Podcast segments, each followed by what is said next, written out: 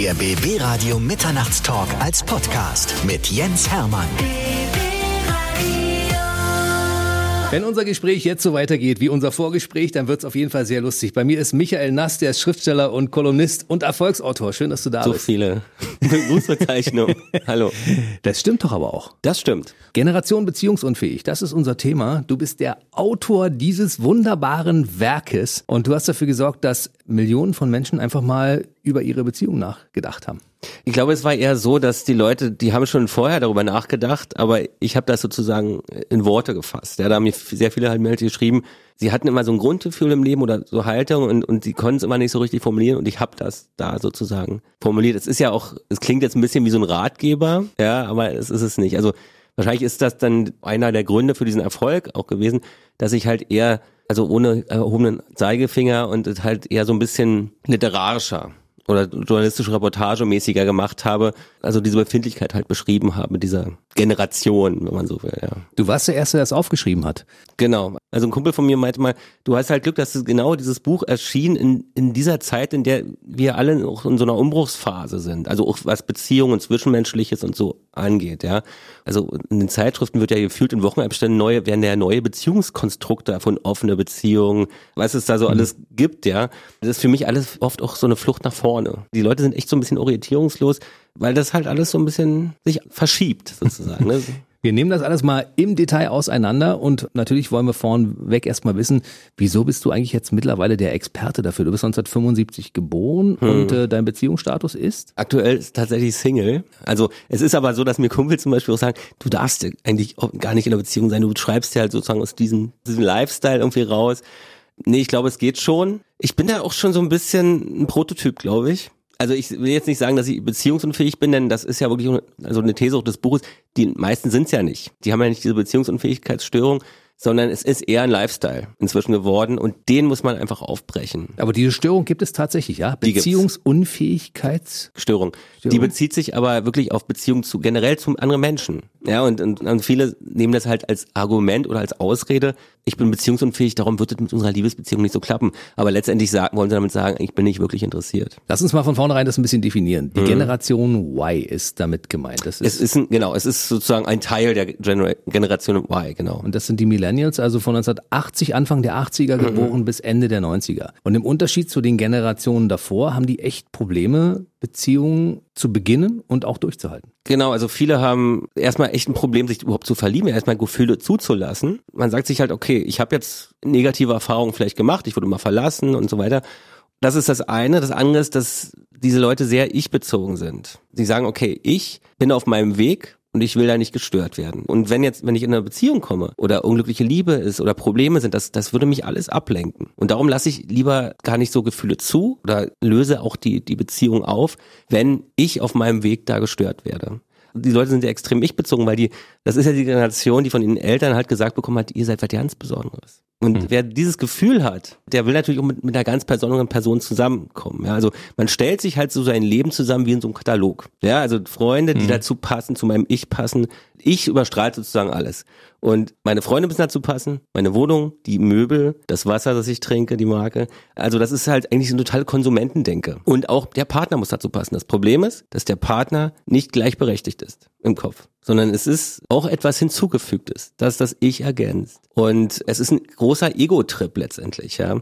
Dann hat man natürlich noch diese technischen Möglichkeiten. Ja, wenn man, wenn, wenn du eine Dating-App musst ja nur aufmachen und dann siehst du plötzlich massenweise welche Leute, die potenzielle Partner sein könnten schon wieder. Und dann sagst du, okay, dann orientiere ich mich um, wenn Probleme sind. Und das ist halt immer der einfachste Weg. Das ist wie Shopping. Also wenn, ich bei, Shopping, genau. wenn ich bei Amazon etwas bestelle, was mir nicht gefällt, kann ich es zurückschicken. Und so sehen die Leute das in Beziehungen, die über eine App zum Beispiel zustande gekommen sind, ebenfalls, dass sie sagen, okay, naja, könnte ich ja, ich lasse mir mal die Option offen, falls es mir nicht gefällt, schicke ich es wieder zurück oder lass es einfach sein. Genau, also das ist eigentlich total krass. Also da meinst du wirklich damit mit so einem Paket zurück verschicken, äh, wenn es einem nicht gefallen hat, auch vergleichen. Ne? Also wir sind Konsumenten der Liebe, wenn man so will. Obwohl Liebe ist das ja auch nicht, aber wir sind Konsumenten in der Konsumgesellschaft. Diese Jüngeren halt, die sind viel angepasster jetzt als die Älteren zum Beispiel. Und wenn das halt wirklich auch was Zwischenmenschlicher an. Und das, wir kriegen ja nur die Symptome mit. Ähm, zum Beispiel auch ein Liebesverständnis. Die Leute suchen ja eigentlich nicht nach Liebe, sondern die suchen nach so einer ewigen Verliebtheitsphase. Und eine Verliebtheit endet ja irgendwann automatisch. Also das ist ja, mhm. irgendwann läuft das ja immer aus. Und wird und hoffentlich dann die große wahre Liebe, ne? Dann wird eine Liebe draus. Und Freundschaft. Genau. Und das Problem ist, dass die meisten halt dieses Abflachen dieser Verliebtheitskurve,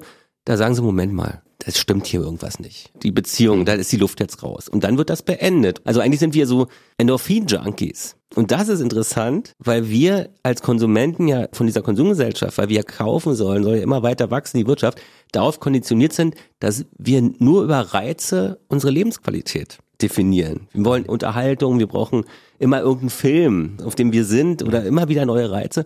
Und Ruhe hat bei uns nicht so viel mit Lebensqualität zu tun. Ja, Stress ist ja auch ein Statussymbol inzwischen. Ne? In dem Augenblick, wo man anfängt, sich zu langweilen, stellt man die Beziehung in Frage, wenn man denkt, hier ist nichts mehr los. Genau. Und wir leben, und interessanterweise leben wir in einer Gesellschaft, in der Müßiggang zum Beispiel mit Untätigkeit gleichgesetzt wird. Mhm. Also mal in Ruhe, mal runterkommen, ich bin zum Beispiel jemand, der gerne mal flaniert. Also ich glaube, mache stundenlange Spaziergänge durch die Stadt. Und ich kenne jüngere Frauen, die sagen zu mir, ich brauche immer ein Ziel, wenn ich irgendwo hingehe. Ich kann dieses Ziellose, das ist nichts für mich. Und das ist genau dieses Ding. Immer gefülltes Leben wird für ein erfülltes Leben gehalten. Unglaublich. Michael Nass ist bei mir, Bestseller-Autor des Buches Generation Beziehungsunfähig. Wie bist du überhaupt auf dieses Thema gestoßen? Und warum bist du mhm. jetzt mittlerweile der Experte dafür? Der Experte. Naja, also ähm, gestoßen bin ich eigentlich drauf, weil ich sagen wir, in diesem degenerierten Berlin-Mitte-Umfeld mich da irgendwie aufgehalten habe und mir halt das so angeguckt habe, auch das Selbstverständnis der Leute. Und ich dachte, ich beschreibe eigentlich nur diese Leute in der Berliner Mitte, hm. die halt auch immer in Medien arbeiten und und auch nicht so richtig, also sehr mit sich selbst beschäftigt sind oberflächlich und so. Alles, und ne? oberflächlicher hm. sind, genau. Und dann kam halt, es war ja zuerst so eine Online-Kolumne, die wurde dann irgendwie innerhalb von einer Woche eine Million, von einer Million Leuten gelesen. Unglaublich, oder? Ja, das heißt im Gegenteil, das war so ein Online-Magazin, oder ist, gibt's mhm. immer noch. Und die hatten da, da ist der Surfer mal fast zusammengebrochen. Die hatten halt echt Angst, dass der Surfer, also weil so viele Zugriff mhm. drauf genommen haben. Und da habe ich dann so viele Nachrichten bekommen aus dem ganzen Land, dass ich dann erstmal erkannt habe, der Text ist klüger als der Autor. Also er beschreibt halt nicht nur Berlin, sondern halt irgendwie offensichtlich mehr in Berlin. Und das Ding ist, es ist ja ganz krass, das, das Buch ist in ein paar Sprachen übersetzt, aber auch so. Ein paar Sprachen ist gut. Insgesamt waren es neun, glaube ich, ne? Ja. Das ist aber, du hast in ein Wespennest gestochen damals mhm. und du merkst, dass das, was die Leute sich wünschen und wonach sie sich sehnen, ist eine funktionierende Beziehung und Liebe das ist, muss man sich halt hinterfragen, ob man das wirklich will. Also, was ich vorhin hatte, die Sache mit dieser ewigen Verliebtheitsphase. Vielleicht mhm. wollen die Leute auch einfach eine ewige Verliebtheitsphase. Also, man muss sich halt erstmal hinterfragen oder reflektieren, was will ich denn wirklich? Denn, okay, der Mensch sehnt sich nach Bindung, das ist klar, ja. Wir sind halt soziale Wesen. Aber die Form, das ist, glaube ich, das, so die Herausforderung für jeden Einzelnen in der heutigen Zeit, äh, welche Form man da halt hat. Ne? Also dieses, ein Leben lang zusammenbleiben, das sehen die Jüngeren auch gar nicht. Die Jüngeren, die sagen wir mit 90er, Anfang der 90er, mit denen ich mich unterhalten habe, Frauen, die sagen, wir denken in Lebensabschnittspartnern. Das ist der Typ jetzt für die Party, das ist dann der, mit dem ich eine Beziehung will, das ist der, mit dem ich ein Kind will und das wäre dann der, mit dem ich dann vielleicht mein Lebensamt haben will. Aber das sind immer verschiedene Menschen. Man geht von der Trennung aus von Anfang an. Meine Tochter, Baujahr 1990, also ich habe schon einige kennengelernt, muss ich sagen. Von den Typen? Von den Typen, ja. Und, und ich meine, naja. Jetzt mal ist hier. Kann ich nicht so hundertprozentig sagen. Hm. Also ich fand die alle ziemlich okay, aber offensichtlich waren sie es ja dann doch nicht. Wenn ich das jetzt so sehe, wie du mir das gerade geschildert hast, dann muss man das ja unter völlig anderen Gesichtspunkten betrachten, die Beziehung von heute. Hm. Ja, und das kann man nicht mehr vergleichen mit dem, was ich damals als Wunschbeziehung hatte oder meine Eltern oder die Generation davor. Da hat man sich kennengelernt und dann war man 100 Jahre zusammen. Genau, die Frage ist natürlich, ob das nur alles immer so glückliche Ehen waren. Ne? Das muss man ja dazu auch nochmal sagen. Ich glaube eher nicht, wenn ich mich so umschaue. Und es gibt hm. ja Leute, die sind 50 Jahre verheiratet, die gehen Hand in Hand. Und es gibt Leute, die sind 20 Jahre zusammen, die haben sich am Tisch in der Gaststätte nicht mehr zu sagen, die schweigen hm. sich an und kicken jeder auf ihr Handy. Das ist das schlimmste Bild übrigens für eine Beziehung, ja. Wenn die Gesprächsthemen nicht mehr da sind. Und man, wenn ich so ein Paar sehe, was alleine in einem Restaurant sitzt und sie sitzen da und, und reden, reden einfach nicht. Furchtbar. Ja, und jetzt hat man halt ein Handy, um das irgendwie zu kaschieren dann mhm. auch, ja. Aber das ist ja dann eigentlich noch schlimmer. Ja. Da kann man sich gegenseitig über den Tisch eine WhatsApp schicken. Mit einem bunten Katzenvideo. Aber oh, dann würde man mal. ja noch kommunizieren. So, wir müssen noch ein bisschen weiter zurückgehen in der Geschichte Michael Nast. Du bist Schriftsteller und Kolumnist und warst aber früher Buchhändler. Ganz früher, genau. Und du hast auch mal eine Werbeagentur gearbeitet. Also ich, ich gehe jetzt mal noch ein bisschen weiter zurück. Und zwar bin ich ja in Ostberlin geboren, in Köpenick. Und äh, da war es ja dann so, ich bin ja sozusagen der letzte Jahrgang, der sozusagen eine Ostjugendweihe noch gemacht hat, 1989. Mhm. Und Jobs gab es ja immer nur auf Zuteilung sozusagen. Ja. Und ich glaube, äh, das hat mich insofern beeinflusst, dass ich nach der Wende halt wirklich nur Sachen gemacht habe, die ich wirklich, also Leidenschaften. Ich habe immer meine Leidenschaften zum Beruf gemacht. Und ich hatte so im Osten dann in der dritten Klasse äh, so Geschichtenwettbewerbe schon gewonnen. War so eine Umweltgeschichte, muss ich dann so auf dem Appell vorlesen vor der gesamten Schule. Aber das weiß ich alles nicht mehr. Und also die Geschichte ist leider auch irgendwie verschollen aber also Bücher sowieso. Mhm. Und da war es ja dann so, das war auch so eine, so eine Buchhandlung, war so eine literarische Buchhandlung, da sind so auch die ganzen Ostschriftsteller einkaufen gegangen. Das war in Pankow. Mhm.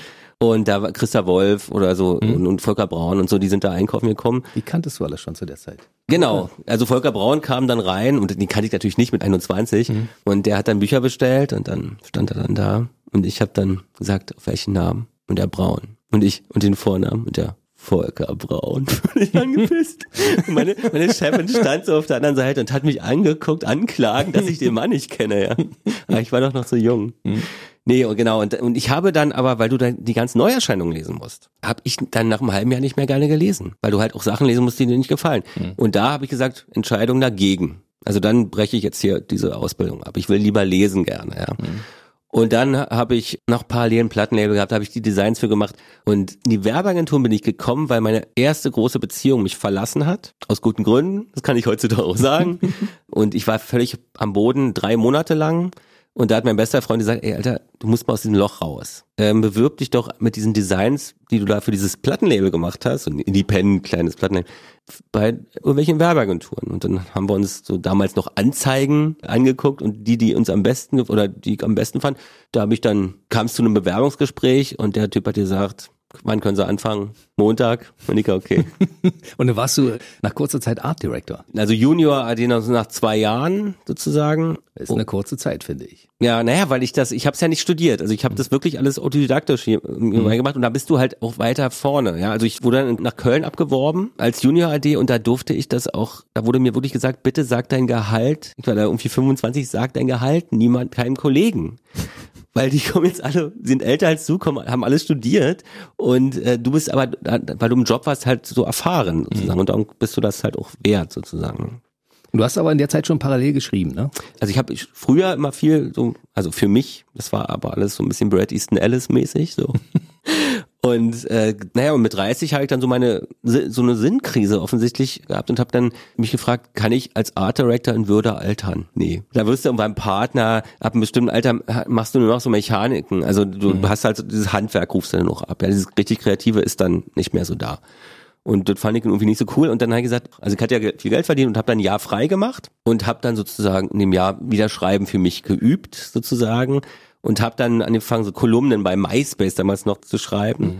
Und die waren dann anscheinend so erfolgreich, dass MySpace mich angeschrieben haben und gesagt haben, du bist ja unser Starblogger. So kam das dann, haben die mich dann unterstützt und so und, und so hat sich das immer weiterentwickelt. Da gab es verschiedene Magazine, Freundin und Berliner Zeitung, glaube ich auch. Genau, genau. Und ich hatte dann den, der Oliver Koritke, der, der Schauspieler, mhm der stand total auf meine Texte und mit dem habe ich so Text, auch so Lesungen gemacht so aus meinen Texten und so haben wir ein Hörbuch gemacht und so kam das dann immer immer weiter, bis dann irgendwann diese Online-Kolumne war und das war dann der, der richtige Durchbruch dann sozusagen. Und hast du mit den Dingen, die du in der Online-Kolumne geschrieben hattest, dein erstes Buch geschrieben? Das waren immer Kolumnensammlungen und äh, ich habe fünf Bücher geschrieben und drei davon sind Kolumnensammlungen. Und mhm. Beziehungsunfähig sind auch Kolumnensammlungen und dann habe ich danach diesen Roman Egoland geschrieben. Mhm.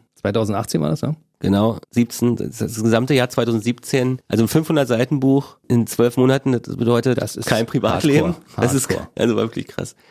Und ich glaube, in der Zeit habe ich mit zwei Frauen geschlafen. Das hast du noch geschafft, nebenbei. Das ich, aber einmal. zwei Frauen jeweils nur einmal. Weil sonst war keine Zeit. Ja, wirklich. Ja, genau. Aber das ist jetzt hier. Muss in dieser Sendung auch mal erzählt ja, werden. Ja? Muss ja auch mal ein bisschen. Dieser Schriftsteller, der sich so auskennt mit diesen Dingen und über Generationen beziehungsunfähig so ein Bestseller geschrieben hat, der 46 Wochen auf der Spiegel-Bestsellerliste an der ja, Spitze war. Ne? Also neun Monate in der Top Ten und äh, glaub, elf, elf Wochen, Wochen auf Platz eins. Ja. Und dann fragt man sich natürlich, hat der denn überhaupt noch Zeit, wenn er so ein Ding schreibt, um sich selbst ein bisschen um seine Beziehung zu kümmern? Ja, zweimal im Jahr. Und das, naja, und das, naja, also in der Phase, ja, aber das krasse ist, dass ja die Leute wollen ja auch ein bestimmtes Bild von einem haben. Mhm. Ja, und ich, sogar Freunde, also wirklich Freunde, ja, und ich bin sehr vorsichtig mit diesem Begriff, die würden sich wünschen, dass ich so ein Typ bin, der nach jeder Lesung, also bei mir sind mal sehr viele Frauen noch bei den Lesungen, noch irgendwelche Orgien im Hotelzimmer feiert und so. Und ich sage, nein, das ist nicht so. Wenn ich auf Tour bin. Leider nicht. Am nächsten, naja, leider, weiß ich nicht. Aber nee, aber auf Tour musst du ja dann auch ausgeschlafen sein und, und am nächsten Tag also auch fit sein. Und du musst ja auch noch dahin reisen zum nächsten Ort. Und da kann man nicht bis fünf Uhr morgens irgendwie Alkohol trinken und, und irgendwie also mit Frauen irgendwie schlafen. Man muss diszipliniert sein. Da bin aber ich auch sehr deutsch, sehr, sehr preußisch. Aber du führst schon so ein bisschen das Leben eines Rockstars als Bestseller-Autor. Also ich wundere mich ja selber bei diesen Lesungen immer, also kommen über tausend Leute. Ne? Also das ist das überrascht mich dann schon, so, ja. Also. Wir reden gleich noch im Detail darüber, über Lesetour und alles, was da so dranhängt.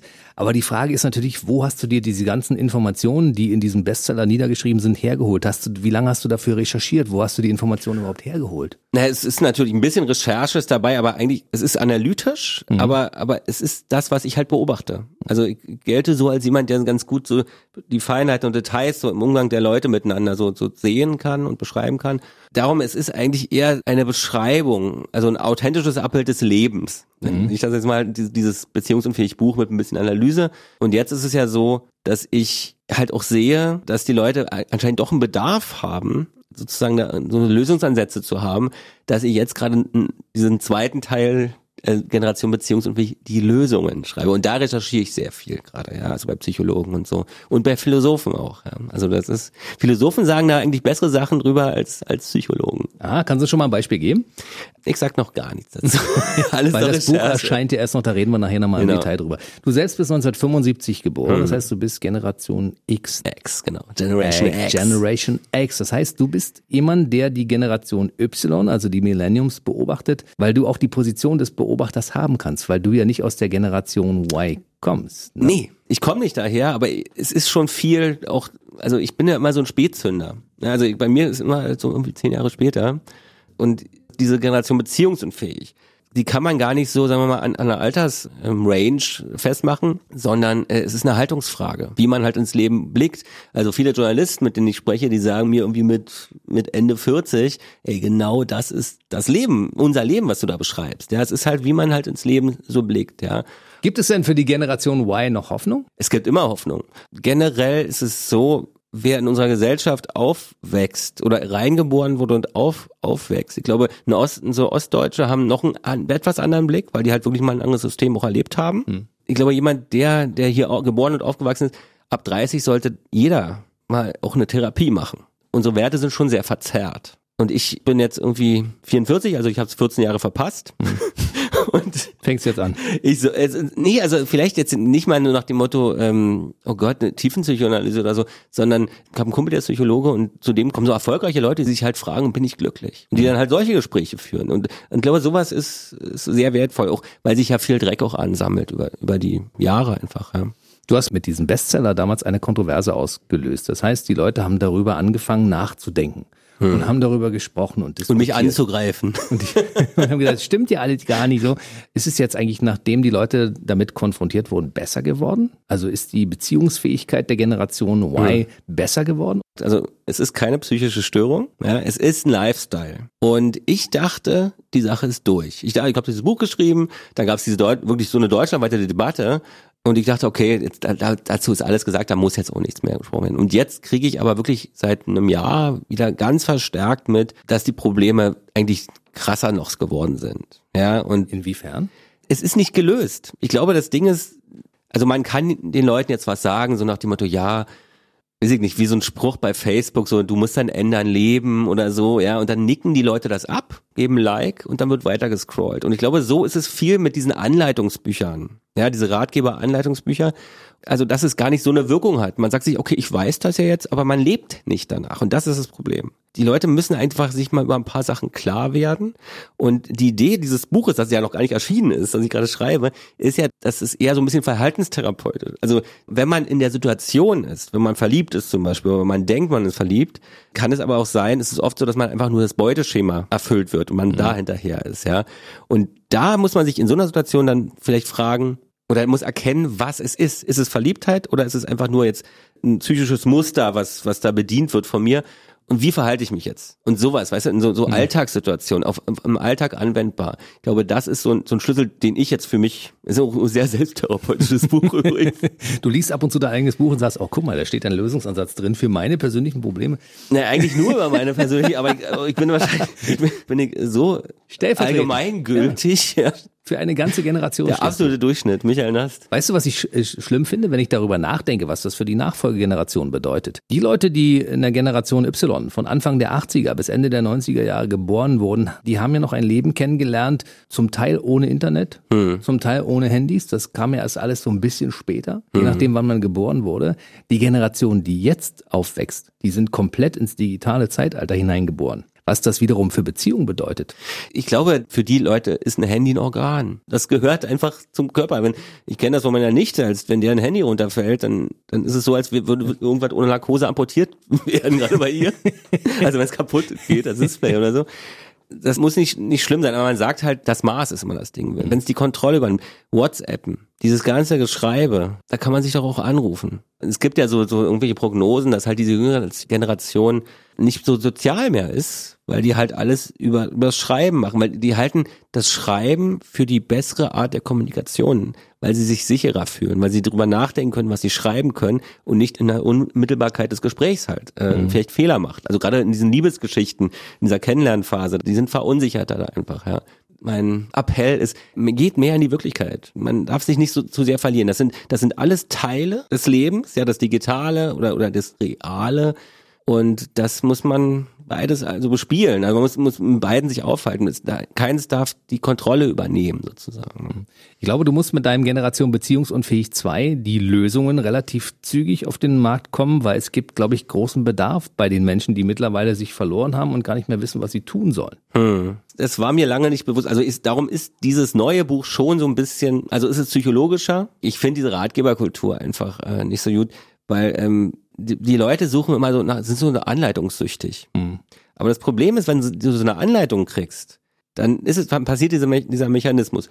Du sagst, ach ja, so geht's, okay. Aber die Leute halten sich ja nicht dran. Hm. Es muss jeder auch für sich selber entscheiden. Das ja, ist individuell. Ist ja, genau, genau. Darum habe ich vorhin auch gesagt, das ist eigentlich, eigentlich nur selbstherapeutisch. Es geht eigentlich nur um mich.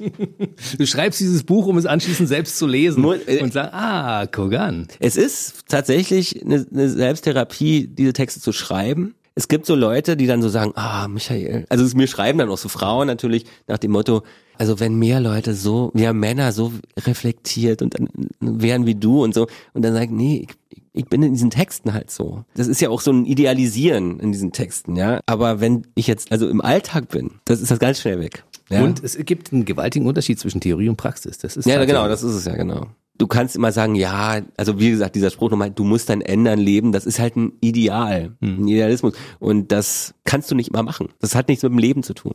Bei mir ist Michael Nast, er ist Schriftsteller, Kolumnist und Bestsellerautor des Buches Generation Beziehungsunfähig. Und äh, Matthias Schweighöfer, einer der großen deutschen Filmemacher und Schauspieler, der hat natürlich dieses Buch auch gelesen und hat gedacht, das ist der Stoff für einen Film. Genau. Und das war jetzt schon, ist schon eine Weile her. Also der produziert den Film und das ist ja seit zwei Jahren oder so ein Gespräch. Das sind ja so Story, es sind Sammlungen, mhm. so Kolumnensammlungen.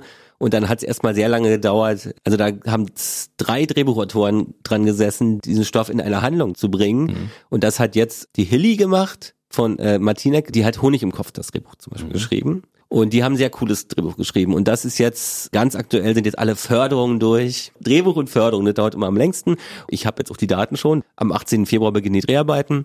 Mehr darf ich noch nicht sagen. Aber ich darf sagen, wer, wer mich spielt. spielt. Genau. Frederik Lau spielt. Frederik Lau spielt nicht. Und das Geile ist, dass Freddy halt wirklich ein, ein alter Kumpel von mir ist.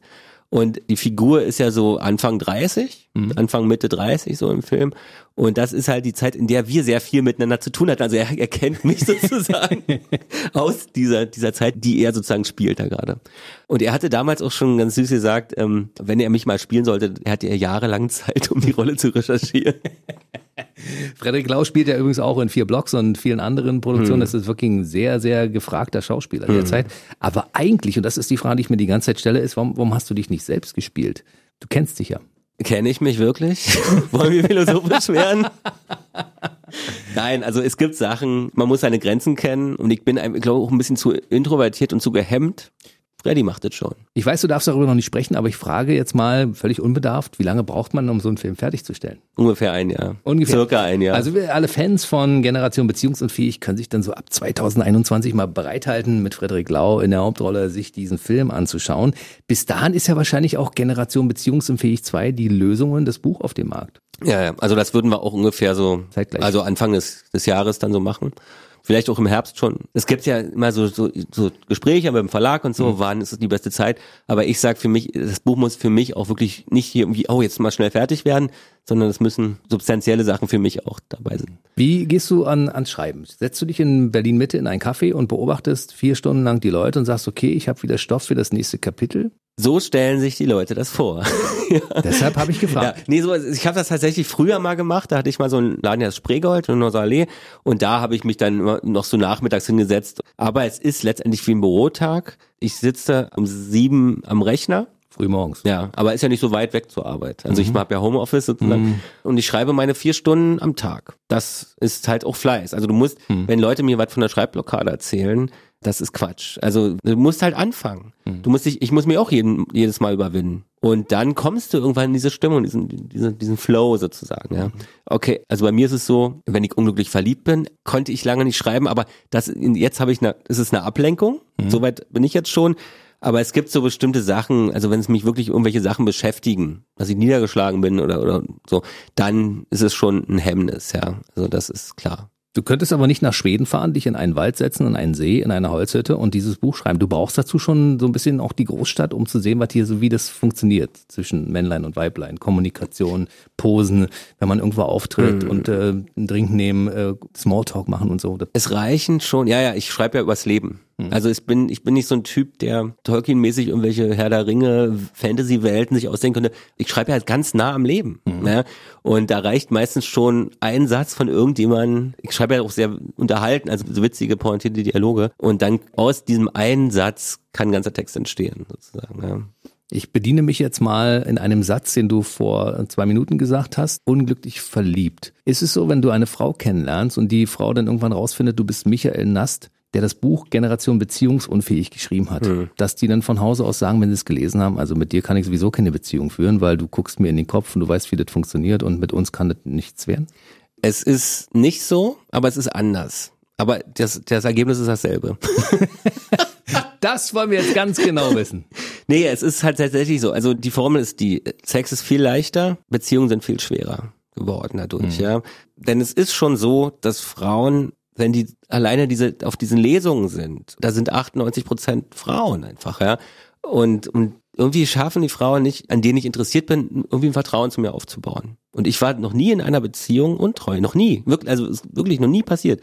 Vielleicht ist auch der Selbstwert der Frauen, mit denen ich zu tun habe, einfach nicht so so hoch einfach. Ich meine, das ist ja auch nicht hoch, also es geht ja vielen so, dass es praktisch die einfach belastet. Ja, also mir hat eine Frau gesagt, ich kann nicht mit jemandem, der so ist wie du, also so diesen Status hat, mit dem wäre ich nicht glücklich. Ich werde nur leiden. Ach, du bist die Frau von Michael Nass, doch, guck an. Nee, ist das nicht nee, der, der das Buch geschrieben hat? Nee, eine Ex-Freund. Na, okay, das kann man ja, wenn, also wenn eine ja. Frau jetzt nur wegen des Status an mir interessiert ist, dann ist für die das wahrscheinlich ganz toll, sowas, ja. Na, oder auch nicht. Wenn sie genau das nicht will? Wenn sie es nicht will. Und die Frauen, die es nicht wollen, die nicht darauf Wert gelegt haben, die haben sich dann doch abgewandt, weil es sie einfach zu sehr belastet hat. Das ist nicht einfach. Das heißt, du sitzt manchmal da und sagst, hätte ich doch dieses Buch niemals geschrieben, dann hätte ich jetzt eine funktionierende Beziehung? Nee, das denke ich nicht, aber ich denke manchmal schon, ich hätte vielleicht meinen Fokus nicht zu sehr auf die Arbeit legen sollen in meinem Leben. Aber ähm, wisst ihr, es gibt ja diesen schönen Satz, man dachte man, man ist zu jung und irgendwann ist man zu alt. Also ich würde mir das echt wünschen, eine, eine Beziehung mit einer coolen Frau. Man fragt sich natürlich, wer ist es? Also es müsste eigentlich jemand sein, aus nach meinen Erfahrungswerten, der eine Situation aus eigener Erfahrung kennt. Ja, also zum Beispiel eine Schauspielerin, also die wüsste hm. das, ja, aber eine Schauspielerin, ich möchte nicht mit einer Schauspielerin zusammen sein. Die soll mit einem Therapeuten zusammen sein. Das klingt jetzt ein bisschen hart. oh, du hast schlechte Erfahrungen gemacht in den letzten Jahren, glaube ich. Wir machen hier gleich so ein bisschen Therapie mit, ne? Ich dachte auch. Ja. Nee, ich dachte ja auch, für mich wäre eine Psychologin super. Habe ich aber auch negative Erfahrungen mitgemacht. Ne? Man sollte nicht mit Frauen zusammenkommen, die Psychologie studieren, um Kindertrauma aufzuarbeiten, es aber immer noch nicht aufgearbeitet haben, obwohl sie schon ein paar Jahre im Beruf sind. Vielleicht solltest du einfach eine nehmen, die völlig artfremd ist. Wurde mir empfohlen, geh ins Ausland, lern da irgendjemanden kennen, der nicht weiß, wer du bist. Guck mal, es gibt ja viele Leute, die diese Sendung hören, jetzt auch den Podcast hören und sagen, Mensch, der Michael Nast, genau das bin ich. Ich empfehle jetzt einfach mal, eine der Lesungen zu besuchen. Da sitzen ja immer so tausend Frauen, da fällt man auch gar nicht so auf als Frau drunter, die oh Interesse oh hat. Und dann kann man ja mal gucken. Willst du der, der Amor sein, der Verkuppler? Ich würde, in dem Fall würde ich, ich meine, wenn man helfen kann. Das ist doch das Soziale, was ich an dir so schätze. So ist es, ja. Wenn man helfen kann, ich würde es auf jeden Fall tun. Also wenn es Interesse gibt. Aber es muss wirklich ernst gemeint sein. Genau. bbradio.de, es gibt bei uns eine E-Mail-Adresse, die kann man anschreiben und dann wird das hier in die entsprechenden Kanäle geleitet. Und wir leiten natürlich auch diese E-Mail dann weiter an Michael Nass, der sich dann aussuchen kann, ob er sich trifft oder auch nicht. Genau. So, jetzt sind wir in eine, haben wir uns in eine Sackgasse gequatscht. Genau. So ganz schön privat. Ich das ist, dieser Podcast dient dazu, ganz private Dinge auch mal zu erzählen. Also du hast ja vorhin gesagt, du bist ein introvertierter Typ, das kann ich eigentlich gar nicht bestätigen. Und wenn du dich irgendwo hinsetzt vor tausend Leuten und ein Buch vorliest, dann kannst du kein introvertierter Typ sein. Ich bin mal extro und mal introvertiert. Also es kommt immer auf die Situation, glaube ich, an. Ne? Wenn man sich sicherer fühlt oder wenn man sich unsicherer fühlt. Das ist ja so, auch wenn man zum Beispiel bei Frauen so ein bisschen schüchtern ist. Also zum Beispiel, ich kann Frauen nicht ansprechen, ins Gespräch kommen und so. Das ist alles kein Problem. Aber so eine Anmachspruchnummer, das ist, ist eine der unangenehmsten Situationen, die ich kenne. Aber ich glaube, das wollen Frauen noch nicht. Ich habe es noch nie probiert, aber ich glaube, das funktioniert nicht. Man kann es, glaube ich, wenn man es ironisch rüberbringt, dann kann das auch cool sein irgendwie oder witzig sein. Aber da bin ich zum Beispiel unsicher. Also ich könnte jetzt nicht in einer Bar, wenn ich eine Frau sehe, sie einfach so ansprechen. Oder man kommt irgendwie unverfänglich ins Gespräch, aber nicht mit so einer Anmachattitüde. Das könnte ich nicht. Ich muss nächstes Mal mitkommen und sagen, darf ich dir den Michael vorstellen? Hallo. Ja. Der kommt übrigens aus Berlin-Köpenick, wohnt jetzt in Friedrichshain und äh, ist ein cooler Typ. Ich gehe mal an die Bar. Oder ich muss mal auf Toilette. Und dann bist du mit der Frau alleine und schon seid im Gespräch. Das würde funktionieren. Ja, wahrscheinlich, ja. Wir müssen dir wahrscheinlich nur ein bisschen unter die Arme greifen. Ich hätte damit auch nicht gerechnet, dass das in die Richtung geht. Ich meine, jemand, der so einen Bestseller schreibt über die Generation beziehungsunfähig und da solche Dinge niederschreibt, die Millionen Menschen sich auch in neuen Sprachen übersetzen lassen, da habe ich einfach gedacht, Mensch, der Mann, der sagt, Beziehung geht ganz einfach. Das ist, machst du so. Und nee. der wechselt dann immer, wenn er wechseln will, in eine neue Beziehung. Dann würde ich gar nicht, glaube ich, drüber schreiben, weil ich schreibe ja immer über Sachen, die mich beschäftigen. Und das war ja so, ich war halt Single und dann habe ich natürlich, hatte ich sozusagen einen gewissen Problemhorizont oder was mich halt beschäftigt hat und darüber habe ich dann geschrieben. Michael Nass ist da. Er ist Schriftsteller, Kolumnist und Autor des Bestsellers Generation Beziehungsunfähig. Generation Beziehungsunfähig 2 ist in der Pipeline. Die Lösungen kommen ähm, wahrscheinlich 2021. Genau. Auch der Film wird wahrscheinlich 2021 kommen, von Schweighöfer verfilmt. Mit Freddy, mit, mit Frederik Lau. Mit Frederik Lau in der Hauptrolle. Der ja, hat halt so eine geile Stimme, ne? eine mega geile Stimme. Und äh, der Michael ist auf Lesetour. Du bist unterwegs. Man kann dich finden auf deiner Internetseite. Gibt es genau. die Termine? Ne? Sag genau. mal die Internetseite. Äh, michaelnast.com. Hm. Oder einfach Michael Nast googeln und dann sieht man das schon. Und eine Sache, über die muss ich ja noch reden. Bitteschön. Für die Podcast-Fans unter euch, ich habe jetzt auch ganz frisch einen eigenen Podcast, der heißt, ihr werdet alle total überrascht sein, Generation Beziehungsunfähig. nee, und da geht's halt wirklich, und das, das ist das Interessante, da geht's halt wirklich auch darum, dass die Leute, das Publikum sehr wichtig ist, denn schreibt uns diese Sachen dahin hört euch erstmal diesen Podcast an, ob es euch gefällt. Und da ist dann so eine E-Mail-Adresse und da könnt ihr eure Probleme halt hinschicken und wir besprechen halt drüber. Da geht's halt wirklich um, um diese anwendbare Lösung, was man machen kann, wie man bestimmte Sachen auch sehen muss, ob man nur verliebt ist oder ob man Beuteschema entspricht mhm. oder warum meldet er sich denn nicht oder warum meldet sie sich denn nicht und so und so. Das ist immer ganz gut, wenn jemand mit Abstand darauf blickt. Denn man ist meistens immer viel zu nah dran, gerade bei diesen zwischenmenschlichen Sachen, um das einschätzen zu können. Und das geht jetzt jede Woche, wie dieser Podcast hier auch, wöchentlich. Online. Genau. Beziehungsweise on air. Du hast gerade gesagt wir, das heißt Michael Nast und eine geheimnisvolle eine geheimnisvolle Marie. Eine sie. Frau. Okay. Das ist eine gute Freundin von mir, mit mhm. der ich sowieso immer meine Beziehungssachen oder wir uns gegenseitig immer so austauschen. Und dann habe ich halt überlegt, diesen Podcast zu machen. Ich gesagt, ey, eigentlich müssen wir das, was wir hier am Küchentisch machen, müssen wir einfach übersetzen. Mhm für ein Publikum einfach, ja. Das ist insofern cool, finde ich jetzt mal, weil wir gleich mal äh, die zwei Geschlechterseiten sozusagen da beleuchten können. Genau, also oder die, aus deren Sicht man mal gleich was sagen kann.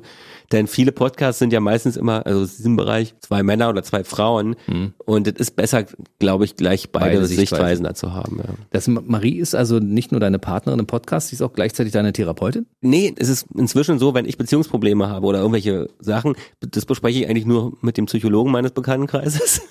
Mhm. Aber mit ihr, sie bringt noch eine andere Ebene ein, weil sie halt äh, eine, eine Frau einfach ist. Ja. Mhm. Aber ihr beide könntet, seid nicht kompatibel. Nee, da, dann würden wir wahrscheinlich uns nicht, nicht so gut verstehen. Das ist natürlich auch ein interessanter Punkt, dass weil, ich das eventuell ausschließen könnte. Nee, Wenn man nee, weil, gut versteht, kann man nicht eine gute Beziehung führen? Also sie ist eine sehr attraktive Frau, aber wir sind da nicht kompatibel und, und darum ähm, ist nie dieses Ding, bei M Männern ist es ja oft so, dass man, wenn man eine Frau sexuell attraktiv findet, ist es immer da im Hinterkopf oder oft da, mhm. ja. Also es kann einen behindern sozusagen und mhm. das ist bei uns halt nicht der Fall. Gegenseitigkeit. Ich verstehe. So, Michael Nast findet man auch in den sozialen Netzwerken. Facebook, Instagram, Tinder. T Tinder, muss ich gestehen, also ist, bei mir ist es so. Wenn ich immer so eine Trennung hinter mir habe, dann gibt's immer so einen Impuls, so einen Impuls, der mir zerrt. Mhm. Und das ist erstmal bei Dating-Apps, bei einer Dating-App anmelden. Mhm. Und da habe ich mich angemeldet bei Tinder, Okay Cupid, Bumble. Bumble ist dieses Ding, da, da können die Frauen nur agieren. Mhm. Die liegen irgendwie brach, diese Dinger aber äh, ich krieg dann schon irgendwie mal immer so eine Info, wenn irgendwas ist, aber man kann das ja sowieso nicht sehen, wie er einen da geliked hat. Und so. reagierst du noch? N nicht, nee, nee. Nicht. Also ich habe jetzt letztens, eine Bekannte hat mich da letztens gefunden. Da gab's ein Match aber halt auch nur, weil wir halt uns kennen, einfach, ja. Und ich war ganz überrascht, dass sie überhaupt Single ist. Da habe ich geschrieben, du bist Single, hat mich halt total überrascht. Lass uns treffen. Nee, sie hat, sie, hat, noch, hat sie noch nicht drauf geantwortet. Also es bleibt spannend, wenn Michael Nass das nächste Mal vorbeikommt, dann können wir vielleicht schon über seinen Beziehungsstatus, der im Augenblick ja noch Single ist, reden. Und, und er sagte, nach unserem Gespräch haben sich auch eine Menge gemeldet, auch per E-Mail über BB Radio und haben gesagt, Mensch, die 800. Wir könnten seine Probleme lösen. Michael Nass war bei mir Bestsellerautor seines Zeichens, Autor des Buches Generation Beziehungsunfähig. Teil 2 ist auf dem Weg und er ist auf dem Weg raus. Ähm, hat mich sehr gefreut. Wir sehen mich uns auch. wieder. Ja? Hab ja viel zu viele Sachen erzählt, die ich eigentlich nicht erzählen sollte. Deshalb viel zu bist du hier gewesen. Ne? Richtig toll. Bis zum nächsten Mal. Mach's gut. Tschüss. Der BB Radio Mitternachtstalk. Jede Nacht ab 0 Uhr. Und der neueste Podcast jeden Mittwoch.